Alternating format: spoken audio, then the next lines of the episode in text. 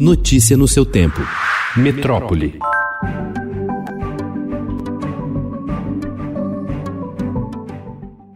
O presidente Jair Bolsonaro disse ontem que o envio dos insumos necessários para a produção do próximo lote de doses da Coronavac, desenvolvida pelo laboratório chinês Sinovac e pelo Instituto Butantan, foi aprovado pelo governo chinês e deve ser realizado nos próximos dias. Nas redes sociais, Bolsonaro e o governador de São Paulo, João Dória, disputaram protagonismo na articulação que resultou na liberação da matéria-prima. O impasse diplomático ameaçava a continuidade da campanha de imunização no Brasil.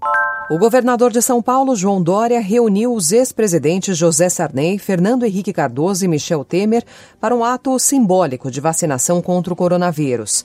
FHC comparou a pandemia às memórias de seus pais sobre a gripe espanhola e dele mesmo sobre a Segunda Guerra. Eu me recordo, na minha casa, havia uma preocupação dos meus pais contra a gripe espanhola. Era a memória, ficou na memória deles a gripe espanhola, 1918, 1919. Eu me recordo da Segunda Grande Guerra Mundial. Foi dramático, morria muita gente. Mas nada comparável ao que está acontecendo agora. A empresa Moderna informou que sua vacina contra a Covid-19 manteve a eficácia ao ser usada contra as variantes identificadas primeiro no Reino Unido e na África do Sul, mas, por um excesso de zelo, diz que lançou um programa clínico para impulsionar a imunidade contra as novas cepas do vírus, com testes sobre uma dose adicional contra novas cepas mais recentes.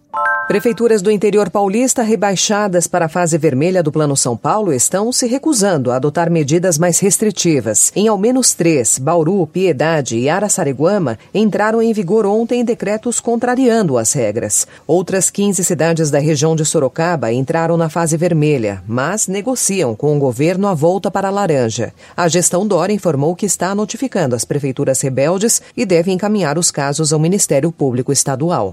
Com um caso a cada três horas, São Paulo interrompeu a sequência de sete anos de queda e viu o número de homicídios voltar a subir em 2020. Os dados consolidados do último ano foram divulgados pela Secretaria da Segurança Pública ontem.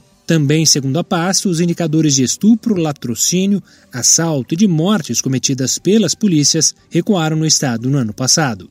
Equipes dos bombeiros e da Polícia Militar do Paraná e de Santa Catarina realizaram ontem a operação Resgate de Vítimas do Acidente com um ônibus de turismo ocorrido no quilômetro 668 da rodovia BR-376, perto de Guaratuba, no sul do Paraná, que deixou 19 mortos, sendo 13 adultos, 5 adolescentes e uma criança, além de 30 feridos. O local é conhecido como Curva da Santa. A corporação chegou a afirmar que havia 21 mortos, mas depois depois corrigiu a informação. Notícia no seu tempo.